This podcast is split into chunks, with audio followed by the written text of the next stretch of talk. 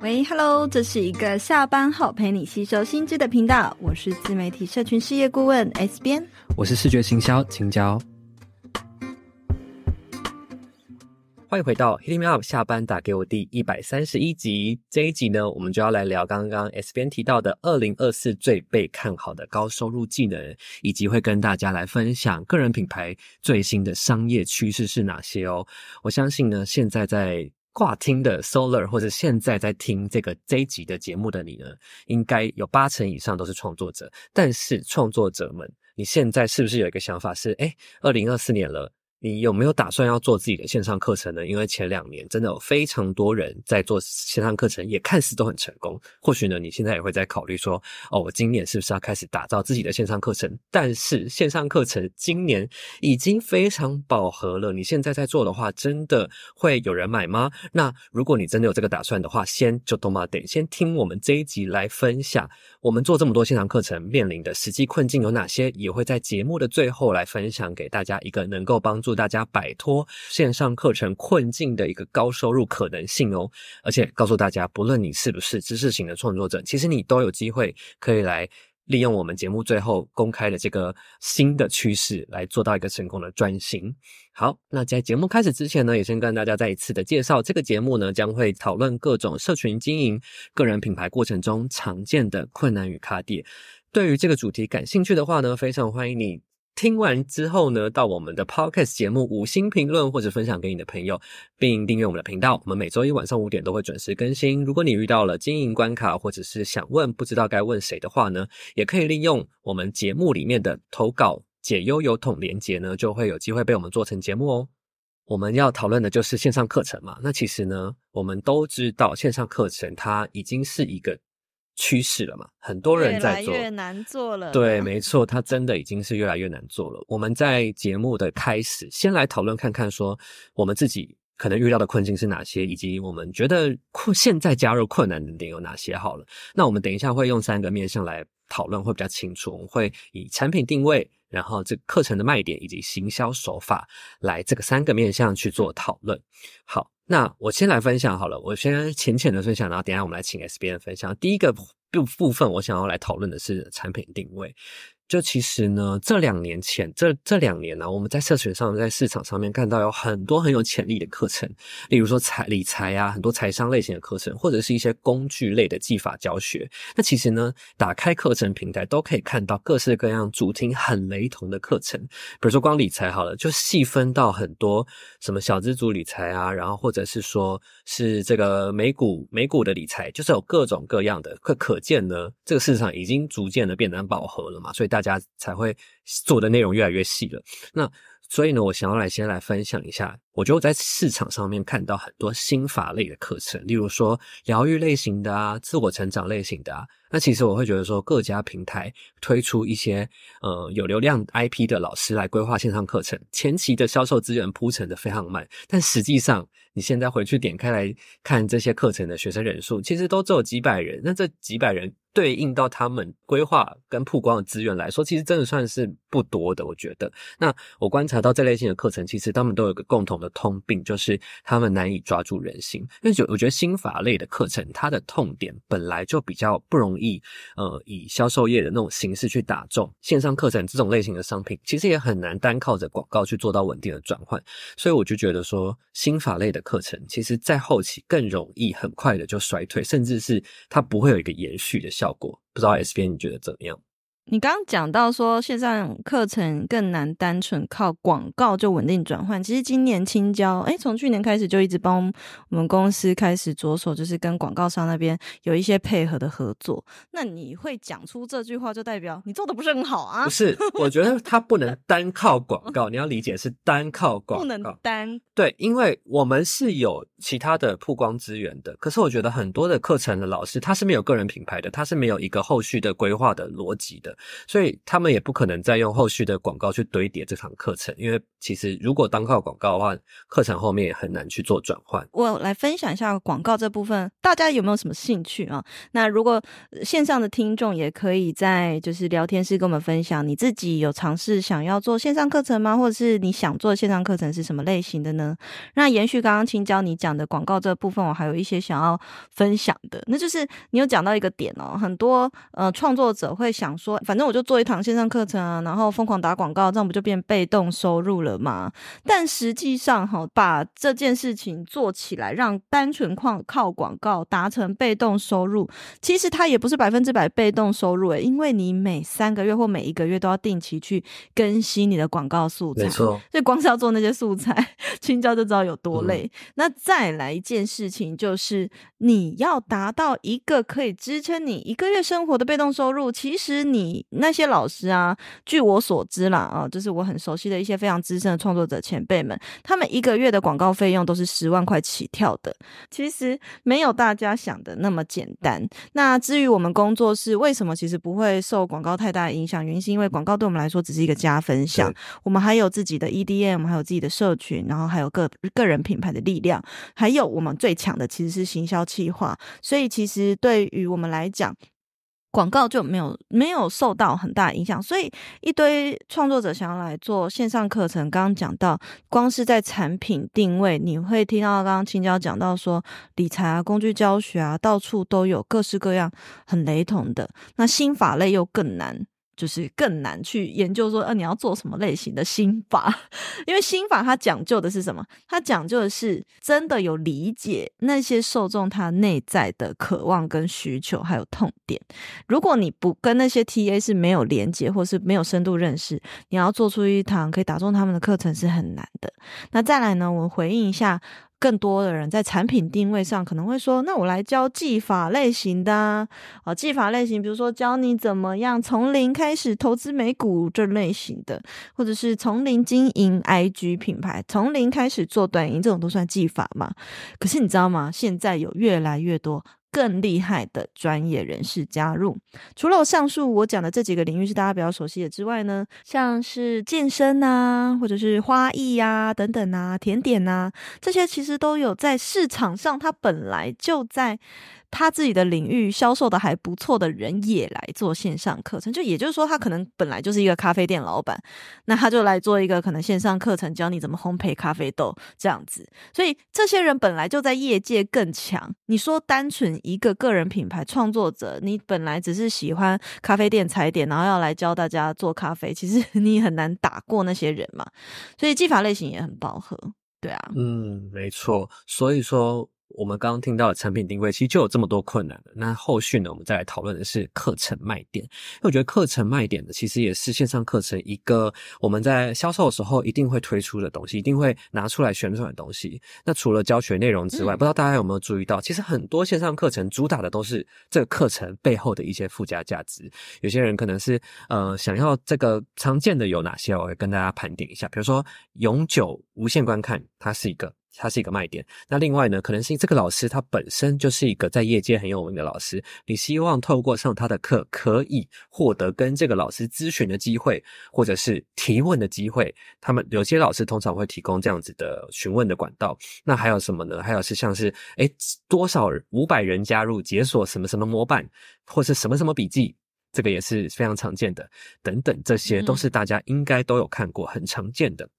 其实呢，这些特殊卖点呢、啊，现在好像也都变成诶线上课程标配了，好像没有这些还不行了。对，想问也是别人说觉得说这些诱因对学生来说是不是真的完全没有吸引力了呢？应该是说，这些东西对他来说就是标配，无法产生任何的吸引力。就过去啊，永久无限观看，可能真的会有人为了他这个东西更愿意买你的课程。可是现在会是你没有永久无限观看，他就会觉得啊，为什么？就反而会觉得为什么？对，那就会觉得哎，那他可能要多考虑一下。对，所以我觉得的确，现在这个东西好像变成是一个各家啦、百家争鸣啦，各个课线上课程的平台都很喜欢主打的一些卖点，然后渐渐变成常态以后呢，当然消费者的要求就会越来越高，那所以卖点就最后变成不是，已经不是卖点。至于你看哦，至于像我们是销售课程的一方嘛，那对于我们来说的影响是什么？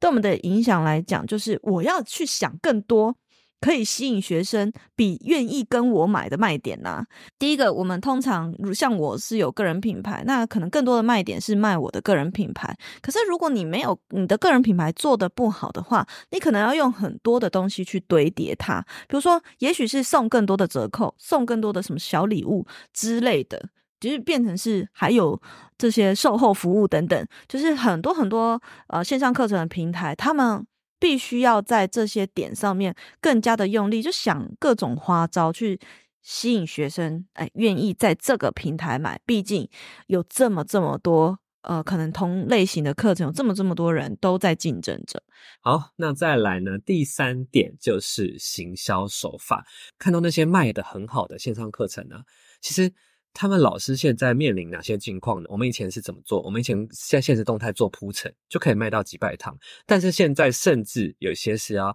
还要做线下的体验课哦，还要像刚刚 S 编说的，要送很多那个折扣，很多不折不折扣还不买了，有点像什么？这个概念有点像现在的那个网络的购买书的平台，不论是哪个平台了。你没有看到，哦、你一定要有七九折，对，你一定有七九折才买。如果没有，因为原价谁会现在七九折那都贴好笑的。啊、现在已经很我我想现在大家的心情是觉得啊，我要买的书是原价，不然我再等等好了。可能应该会有很多人有这样的心情。其实道理其实是一样的，就是我们现在面临的在线上线上课程也是面临一样的困境，就好像都一定要做很多很多的嗯。呃像刚才这边讲售后服务啊，或者是更多的行销的卖点，那我自己来可以来分享一下好了。其实就像刚刚 S 边在我们一开始有提到的，其实我从二零二三年开始，我就在整顿我们公司的所有线上课程，大概有五六七堂。但是呢，这些课程我们、嗯、我我整顿经历了哪些事情呢？我我们可能就是从销售业、从视觉的方面，重新的去做一个整体的规划，然后对呃还有什么呢？去把重新的抓出大家。可能对于这堂课实际，因为我们已经实际卖了一阵子，我重新抓了一下大家实际的痛点，因为可能我们的痛点一开始打的痛点是比较宽广的，但实际跟学生接触之后，发现诶有一些精准的痛点，或是痛痛点正在改变，所以呢，这个、对这个持续的优化也是一个很重要的一部分。还有一点是什么？嗯、现在的是线上课程这么多类型这么多，我们通常怎么样去购选择购买一个线上课程？通常都是去看它的销售页嘛。很多线上课程平台销售页真的都做得越来越精致，所以呢，这个学生的精致度的要求也会越来越高。那我们在呃这个视觉的素材啊，或者是行销的任何素材面向的不同面向的素材，这个的精致度也真的越来越高，而且还要提供不同类型，你要提供试看影片。你要提供课程介绍影片，你要提供学生的。呃，心得让大家有一个参考，实际的见证。哇，这类型这个这么多种种的要去持续去优化的一些行销面向的部部分，其实真的已经越来越多了。而且我自己实际上就是觉得啊，我刚刚前面就提到说，我觉得线上课程这种类型的商品，其实很难靠单点式的广告去做直接的转换。为什么？我觉得我刚刚会这样讲，我也可以来稍微分享一下。今年开始有提开始去做投广嘛？那投广对我们来说，我们要求的，我们追求的，也不是说。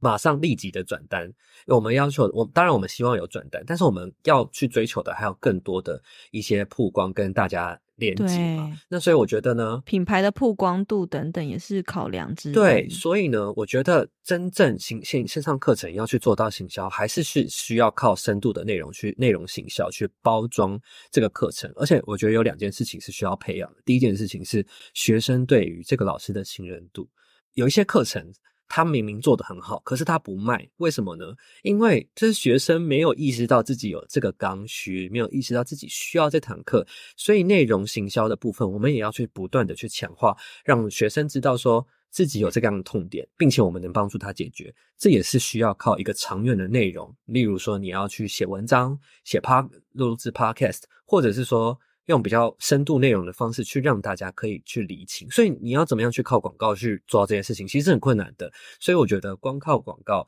是很难去做到一个很好的行销。那这也是。这也是我觉得现在很多线上课程的老师他做不到的事情，因为这些线上课程的老师根本没有垂直经营自己的个人品牌，这就是我觉得现在目前行销手法上面遇到的一个很大的困难点。因为刚刚有讲到说，呃，线上课程这这类型的商品啊，它其实必须要做持续的优化。可是，却很少人做到这件事情，诶，就是大大家通常都指望哦，我开了一堂课，然后他就可以为我带来被动收入一辈子，但是这不可能啊，那就跟你投资，对，就跟你投资一样，你的投资是组合是需要经常去更新跟维护的，所以线上课程一样，你还是要花力气。其实广告可能。对我们来讲，哈，带来的转换的占比没有到很大，可是我始终没有把它停掉，因为我的背后的考量更多的是让 S 风格社群工作室被更多人看见，然后可以有更好的品牌曝光度，让大家知道我们这这个公司是在做什么，哦，有这样的服务，然后有这样的线上课程，所以让大家先认识到我们也是这个广告它背后的一个比较大的目的。好，那讲到这里就是。分享了很多关于线上课程，让大家了解。从去年以前是很多创作者觉得哦，做线上课程是最赚嘛，但是今年其实可能最赚的已经不是这个了。因为比如说刚刚讲的，除我们刚刚讲的三大点：产品定位、课程的卖点，还有行销手法，各个面向都更难突破。我觉得还要再补充一个是。因为同性质的课程也越来越多了，你真的很难再继续细分市场。我们做了很多挣扎的，我我觉得我们工作室是很超前布局，就是我从一开始就知道一定会有很多人会来投入做线上课程，所以我就是专注于在 IG 经营的或者是个人品牌经营的这个东西这个痛点里面去细分市场。所以你会看到我们公司的线上课程很特别哦，我们是有针对。初阶的初学者找利基市场，找自己的天赋的生涯定位设计课。然后呢，个人品牌里面，诶，再进阶一点，你有一点点粉丝的这个阶段，你可能要涨涨粉嘛。所以我们又有铁粉养成策略课。那可能进阶一点，你又想觉得，诶，设计版面好像有点困难。那我们又有一个视觉行销设计课。所以其实我从一开始的规课程的规划，就是围绕在个人品牌里面的各个不同痛点，每一个痛点的教学都做到极致。而为他们个别开一个课程，可是你看呢，也越来越多类这类型的课程嘛，然后所以要再继续在这块里面继续细分市场，开更多更多的线上课程，其实是有困难的，也面临了一些大环境的影响啦。那大环境的部分，就是其实有越来越多一线的 KOL，还有。呃，艺人都加入了。我刚刚开播前才跟 青椒分享，那个鸡排妹开了一个跟跟 sex 相关的线上课程哦，就是这连艺人都开始加入这块市场了。然后我记得还有就是一个主持人谢哲青，他也有开线上课，就超多艺人都有开。所以我觉得他们其实就会去瓜分掉，虽然利基市场不同，但是当然他就会瓜分掉这些受众的消费力啊。没错。对，对，所以从我们刚刚的三个面向的分享，就大家就可以听到说，其实有很多线上课程的平台与创作者都在，以及包括我们啦，我们也都是不同不停的在优化各个面向跟努力。其实我们，嗯、呃，推，因为我们有这么多线上课程嘛，所以我们去年一整年都在做不同的尝试，去，诶，去。去做不同面向的去更新啊课程啊，或去做尝试不一样的行销的方式，想要做出更多的花招。但实际上市场饱和就是饱和了。那我们如果硬要在这边去。研究钻研出一个新的方，就是旧的方法去做出一个新的好的成绩的话，其实，嗯，我们的成长曲线就是有限，所以我们其实不一定要用同性质的商品再去跟大家去做竞争。也就是说呢，现在是线上课程已经这么饱和了，我们就以真的。觉得想要跟大家说，你不一定再要用线从线上课程来跟大家比拼了，你可以做出不同类型的商品、知识型商品或是产品服务来跟大家来来进入这个市场嘛。那所以接下来呢，S 边就要来公开二零二四最有潜力的创业形式。对，没错，刚刚讲了这么多线上课程的问题，因为它非常饱和了，已经过去到现在都这么多人做，其实你不要再去竞争，而是去看见未来的趋势，创造更符合这个趋势的新产品或服务。那么呢，二零二四你最值得关注的就是一对一的顾问服务，或者是教练的服务。然后呢，听到这边你可能会觉得啊，好像跟是不是跟你没关系？我又不是知识型，我又不是什么专业人士，我可以吗？没有，接下来你，请你把它继续听完。人人都有机会，好吗？不管你只是不是只是一个普通上班族，或者是你也面临，嗯，你不知道你该做什么。其实人人都有机会成为一对一顾问跟教练。我们会再分跟你们分享更多。为什么二零二四年会觉得说教练或是顾问这个类型的服务会是一个趋势，或是会崛起？这边呢，其实就是要回过头来看整体的台湾的一个呃经济趋势。好了，我们这样讲，不管是什么产业哦哦，你们看哦，不管什么产业，美容美发好，然后呢呃，就是可能也许是公务员类型的也可以，好，或者是呢行销类、快时尚，或者是电商，或者是反正各行。各业每一个市场，其实你没有所谓的真的跟大家差距很大的超级领头羊，会渐渐的消失。因为呢，在台湾呢、你们从？从可能五六年前开始，我们就说台湾大学生满街跑嘛，这个过程一直演变到现在，就是台湾的人才满街跑，每一个人都知道怎么创业，每一个人都可以出来接案，每一个人他们都在自己的领域做到极致。那举例来讲，我最常讲的举例就是，你今天说你要染一个头发，你真的能够看出那些发型师每一个人他们。哪一个人比较厉害吗？不是嘛？就你看不出来嘛？因为每一个人都超爆厉害的，大家都有去日本进修，都有去韩国进修。你会怎么选择买那个商品？就是你会选择可能有温度的、有人味的、有熟悉感的。那。在前期，我们可能只看到一个面向，是说好，所以我们要来经营个人品牌，我们要跟客户呢去经营这个所谓的黏着度啊，还有陪伴感呐、但是，一直到演化到二零二四的时候，你光是有黏呢人味、有黏着度也不够了啦。你要做的是更精致的所谓的客制化，还有深度经营。好，这两件事情是二零二四的重点，因为。当每一个人都很厉害的时候，不管是什么商品、什么服务，都已经很难再做出差异化了。好，所以这是整整体的经济趋势所造成的。我们我们不不是只有创作者这个领域哦，是整个每各行各业都有这个现象。所以你会看到各行各业的人也开始在做个人品牌嘛。但是每一个人都在做个人品牌的时候，谁更有人味？这很难呐、很难比拼这个谁更有人味啊，更有粘着度啊。所以接下来你要做的，变成是在你的服务跟你的商品上去做到。更精致的客制化，还有更小群的深度经营了。而一对一的顾问跟教练这类型的陪跑服务，其实就能够嗯做到这件事情。我举例来讲，比如说像我我我其实最早期就在做这个自媒体社群事业顾问嘛。那其实顾问这个行业最一开始也不是只有。呃，不是创作者圈子才有的啊，比如说像律师也是一种顾问呐，哦，会计师也算是顾问的一种啊。但是以前大家会觉得这个职业好像就是只有这些专精领域的人才能做。但实际上哦，我有非常多学生，他透过他的一些微小技能，也可以变成顾问。我先从我讲起好了，我可能就是在社群行销这方面很很强嘛，然后呢，在商业经营这块很强，所以我运用我这两个过去在职业上这两大的最大的呃强项，去作为呃一个顾问服务。好，然后再来呢，我的一些学生，比如说有人是英文老师，他本来只是家教，他也可以变成一个顾问，变成一个职涯教练的感觉。有人原本是造型师、化妆师，他变成形象顾问。所以，比如说，假设像青椒，他原本是做视觉行销，但他也有可能把自己提升起来，变成可能一个品牌的视觉顾问，或者是品牌的风格顾问。所以，其实只要你有一点点微小的兴趣，你都有机会可能把它变成一种教练式的服务，或者是顾问的服务。对对，有点像那种救急进化的感觉。我的最终进化的救急进化，我的最终的一个模模板，诶，那叫什么？最终的那个模。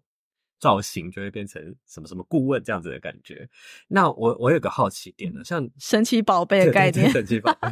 我想有一个好奇的点，就是你刚刚提到，嗯、呃，你的学生有一些成功的案例，他们也成为顾问，然后你你当时也是抓准的这样子的利基市场，成为一个专业的顾问。可是啊，我刚听下来，还是我我自己的卡点是，OK，这些人的利基市场都还是很明确，可能是。哦，嗯、彩妆的，那像我是视觉的，但是我们的粉丝里面还是有一大群人，可能是比较是分享生活类型的啊，或者是身身心灵成长的啊，那这些人他也有机会成为教练或是顾问吗？或者是说要怎么样去界定这件事情？当然，我会说人人都有机会，就是因为这些东西是需要你愿意花时间去挖掘它的。比如说青青椒，你也不是一开始就觉得自就就很会视觉行销嘛，也是因为可能比如说我看到你这个特点，然后再让你在这方面精进，然后持续的学习学习，然后开始变分享，开始变成老师，慢慢慢慢在这块持续的精进。有一个历程是这样，我很多学生都是，他也来我这边顾问服务的时候，他是不晓得自己。嗯，哪一个特质？我可能也许青椒在最以前，你只知道说，哦，我就只是很有美感，我只是喜欢美的事物，但我不知道能做什么。所以也就是说，你需要花一点时间去更认识你自己的一些特质跟特点，然后呢，诶。最好是来找我咨询一下，哦，来看一下你适合做什么样子的事情。比如说，像我还有哦，有一个学生，他只是喜欢阅读，那他可能用阅读这这个方式去帮别人规划他的品牌、他的人生的那个叫做什么斜杠的方向，很酷哦。好，这个之后有时间我会再有免费的讲座跟大家分享详细的案例，之后免费讲座再跟大家分享。然后还有呢，像我有一个学生，他很擅长流程的，就是流呃。在规划一个东西的流程，所以比如说流程优化，诶，他很容易看到一条是一个流程里面的 bug，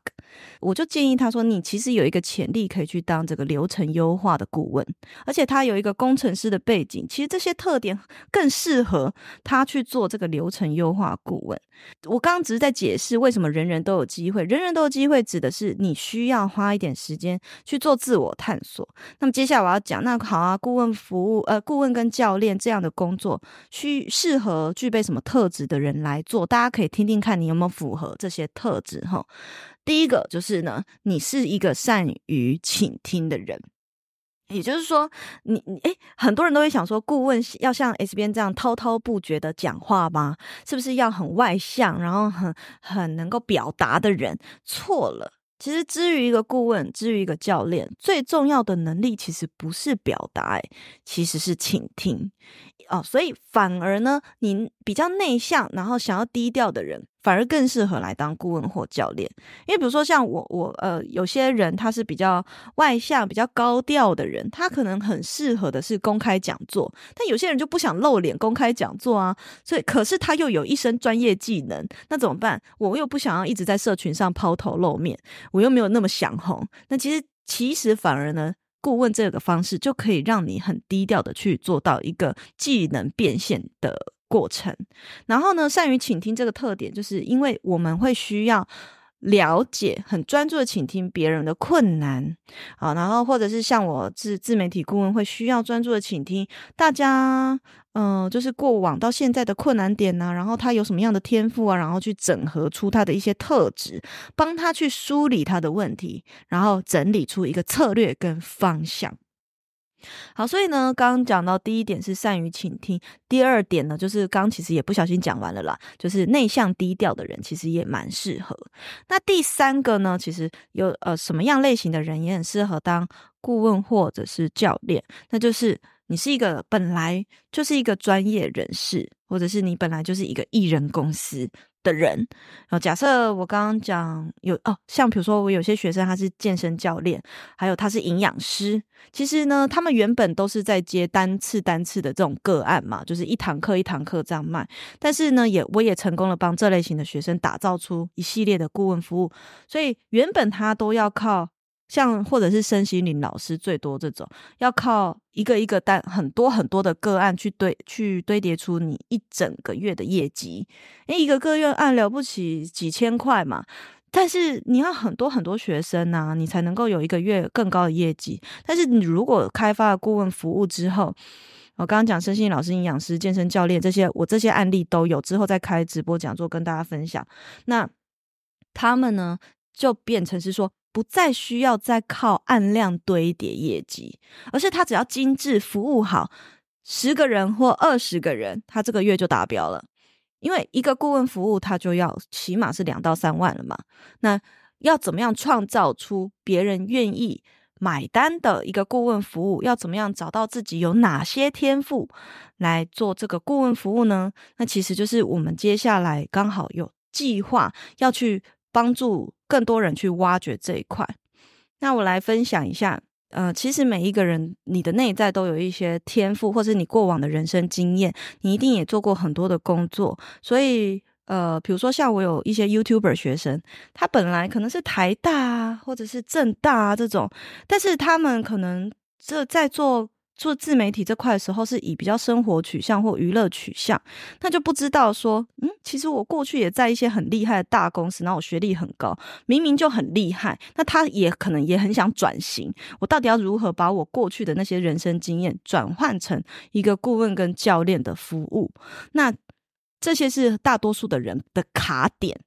就是我不想要再依赖业配了，不想再依赖团购了。但我也不知不觉，其实也有帮助很多这类型的学生成功的转型。所以呢，回顾诶往年我已经数算起来，如果真的要认真讲起来，有超过二十个学生，他们都成功的呢。本来从呃一个，也许他本来只是线上课程的讲师，然后也许他。呃，本来只是娱乐型的创作者，成功的变成顾问或者是教练的人，也有人只是普通上班族，他白天上班，然后晚上做顾问的，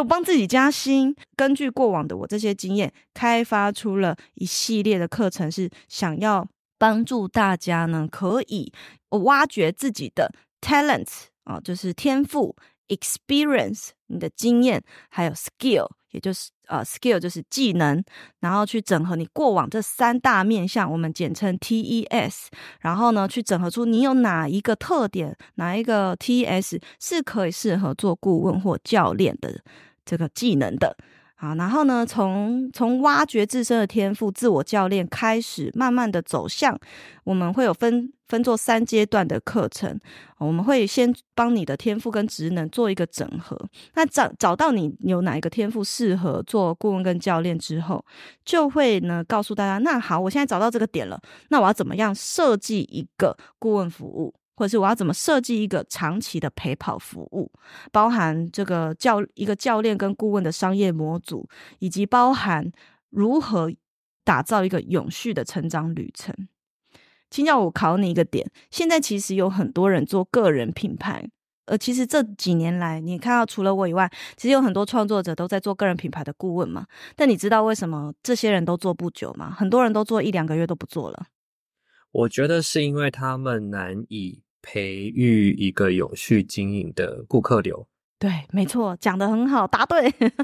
好，就是因为其实实际上，嗯、你要做一个很好的个人个人化的陪跑服务，你必须要懂得如何打造一个顾客的永续成长旅程，就是说，让这个学生愿意不断跟你续约，不断跟你续约，你要陪伴他成长。所以很多人是在这个服务上面有设计上面。就要先做好。那很多人在服务设计上面做有盲点的时候呢，就很多学生可能哦，我买了一次你的课程之后就不再买了。但是为什么我可以做这么久？我大部分学生都是已经续约了好几年的。那这是我在初期，我并没有用强迫的行销手法逼他们留下哦。我从来没有说，哎、你们既然不续约，明年就要涨价，我都不会这样跟我学生讲，从来没有逼迫过，也没有跟他说，哎、你现在续约会有多少折扣，从来没有。我也没有说你要给我一个学生回馈，我就给你折扣，从来没有。我只是做对了产品设计。那至于要怎么设计，也是在这个 TS 顾问技能培训课程会教给大家的。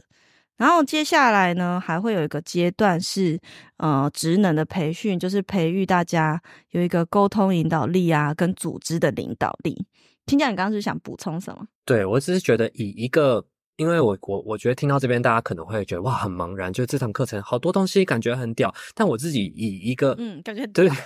就是我自己也其实因为这堂课程是 SBN 的筹备的课程，他跟另外一位讲师 Nora 在做的，我对这堂课的理解也是刚刚 SBN 分享的那样，我也我也是以一个学习者的角度会想要来认识这堂课，嗯、那我就会觉得说哇，对于创作者来说，原本我们觉得成为一个讲师，成为一个。老师或是线上课程老师就已经是有很多要挑战的，嗯、但是成为顾问，我觉得一定是真的，应该没有几个创作者想过这件事情。相信现在在线上的听众应该也没有想过这个问题，或是大家也可以分享看看，你有没有想过自己有机会成为顾问呢？那你觉得刚刚听 S 编这样一步一步的引导，好像真的觉得自己是不是真的可以跟着这个脚步就。帮自己变成一个突破你的收入线，对，我觉得这很神奇。就是我觉得听完之后，真的会蛮期待。呃，如果上完这堂课，真的就可以变成像 S 边一样的这样子的顾问，那这样子人生应该会是一个很大的翻转。不论是收入是一件事情，还有生活，呃，获获利，你的获利模式改变之后，你的生活形态整个也会。也会调整嘛，你可能不用再像刚 S 边讲的，需要靠按量去堆叠，嗯、你需要工作时数很长，你只需要有精致的客源，你就可以可能过上你想要的人生。我觉得这件事情真的是很诱人。对，也想跟大家分享。所以大家就会说，哎，为什么 S 编你开那么多线上课程，然后你还有时间一直在做新的东西，或者是还有时间做很大的 project 跟专案，然后还有时间去管理你的 team？那原因是因为其实实际上，而且我还有顾问服务的学员，但原因实际上是我们最大。我们的最主力的顾问的服务的这些顾问服务的部分呢、其实就是不需要用案量来堆叠啊，所以我其实时间上是蛮充裕的，也很弹性，原因也是这样子。这堂课呢，其实我大概快速讲一下啦。那如果有兴趣的人，其实也可以帮我们点击连接，填写一下问卷，然后可以了解更详细的课程规划。那后面的我口头就先大概的讲。更详细的，其实，在问卷里面都可以看得到这个课程会有什么样子的内容。其实我们都已经规划好了，已经在筹备了啊。好，所以我们会总共分三个阶段。刚刚跟大家分享完，第一个阶段是帮助你整合你的你的天赋啊、经验跟技能。第二阶段就是职能的培训，就是带你了解，身为一个顾问跟教练，你需要具备什么样子的软实力跟硬实力，然后并且在这个阶段呢，去培养你们的这些软硬实力。第三阶段就是营销的管理。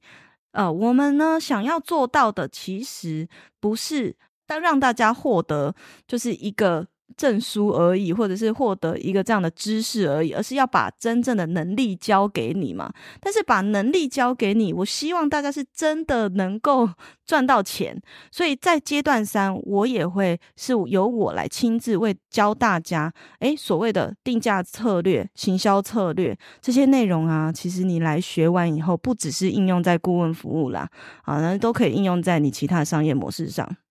然后呢，以及呢，销售的销售的文案的模板，或是如何制作你的 sales kit。再来呢，也营销管理的层面，更更多的是要怎么样做制作你的行销漏斗哦，而且是顾问教练类型的行销漏斗，不是说什么线上课程行销漏斗，那不一样的东西。那再来还有就是如何找到你的第一批客户，如何做永续客户的管。关系管理这些东西呢，其实在课堂上都会有很猛烈的啊实战。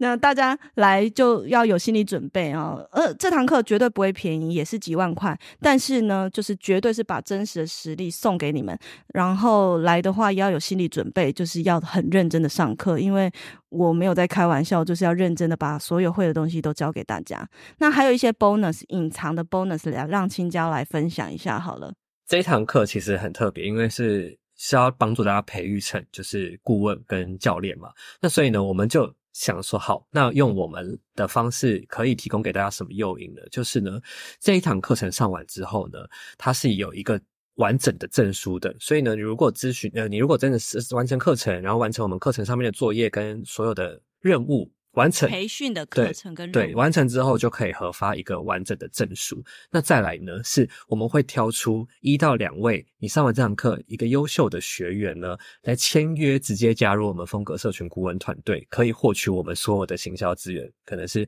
你看到的销售业啊、EDM 啊、社群的资源都可以来使用。所以这是一个非常大的诱因哦。还有就是因为呢，这堂课的老师有两位，一位是。SBM 马思宏，大家比较熟悉的。另外一面是另外一位是生命教练 Nora。那在完课之后呢，每一位完课的同学都可以，呃。跟这两位老师呢，申请一次的免费一对一咨询，让你可以在真正诶，你在跨出去在接你的顾问服务的时候呢，有遇到任何问题，都还是有机会可以向是思宏老师或者是 Nora 老师来做一个提问，然后可以咨询。所以呢，这些东西都可以帮助大家真正的步入轨道，并且如果像刚刚前面讲，我觉得最大的诱因，这个流口水的，就是可以获取加入我们的团队，然后获得这个行销资源，这件事情应该是非常吸引人的。哎，我这个发想 idea 是来自 Netflix 上面有一个叫做《我是接班人》的实境秀，然后他就是一个美国公司的老板，然后让大家。来他的公司做行销提案，然后赢的人呢，就可以成为他们公司的什么营运经理之类，或品牌经理，忘记了。那我就在想说，诶，我做这个课程，我也会在这个过程中去观察，诶，有没有哪些学生其实是他呃很优秀，也很适合加入我们的顾问团队。什么利跟我们是不是一样的利基市场无所谓哦，哦，其实只要我觉得，诶，你们是非常有潜力的，都有机会被签约。性爱顾问。这个签，对 什么？不要乱讲话，很正经在分享，来揍死你！那那你你加入之后呢？签约之后，你就可以获得我们的行销资源，也就意味着我们签约可能是以一年呐为主。那当然，这中间我们可能公司也会抽成，可是抽成的原因就是因为我也想赚钱啊，所以我一定会帮你接到你的学生。那这个年那个约可能就会是以一年为主。在这一年里面，你就等于是，如果你在做这个顾问跟教练服务，有遇到任何你不知道怎么带这个学生，不知道怎么咨询的任何问题，都可以问我。等于变相送你一年的顾问服务的意思，因为你就是我团队里面的人，我当然要帮你啊，嗯，对不对？以上大家如果有兴趣的话，记得点击我们资讯栏。第一次开这样的培训班，我想要做到精致化，可而且可以好好的照顾到每个学生，所以我们会是小班制，最多是二十人。那如果你是有兴趣的话，请填写问卷就有机会第一时间获得开课的消息，而且培训课原价其实是蛮贵的，如果你是填写问卷。的话，最后是有机会拿到六折的价格。